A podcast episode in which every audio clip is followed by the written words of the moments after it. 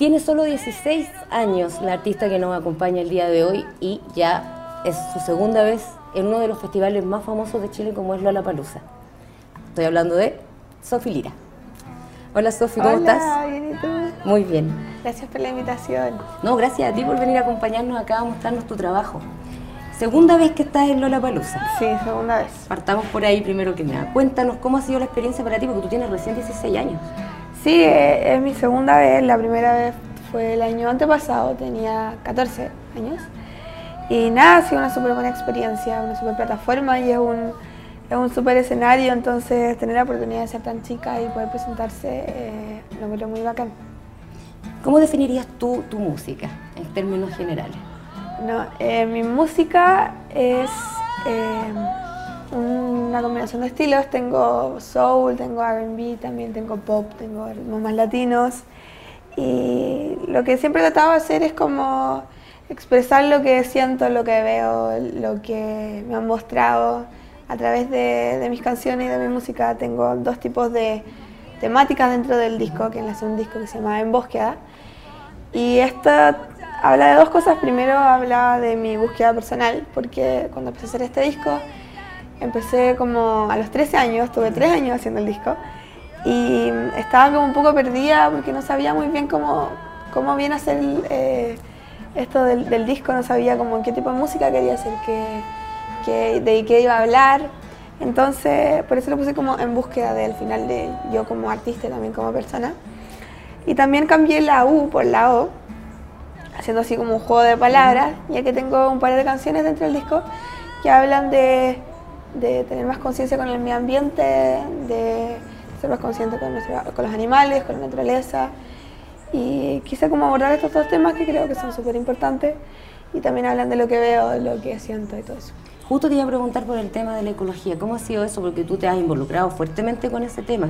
De hecho, tú estás como metida en causas que tienen que ver con la ecología en la actualidad. Eh, claro, he, he, estado como dentro de funciones como la Fundación Merriman, apoyó Reforestemos, he estado en distintos Santiago Recicla, he cantado varias veces, entonces siempre trato de como ser bien consciente en eso y ligarme harto al tema.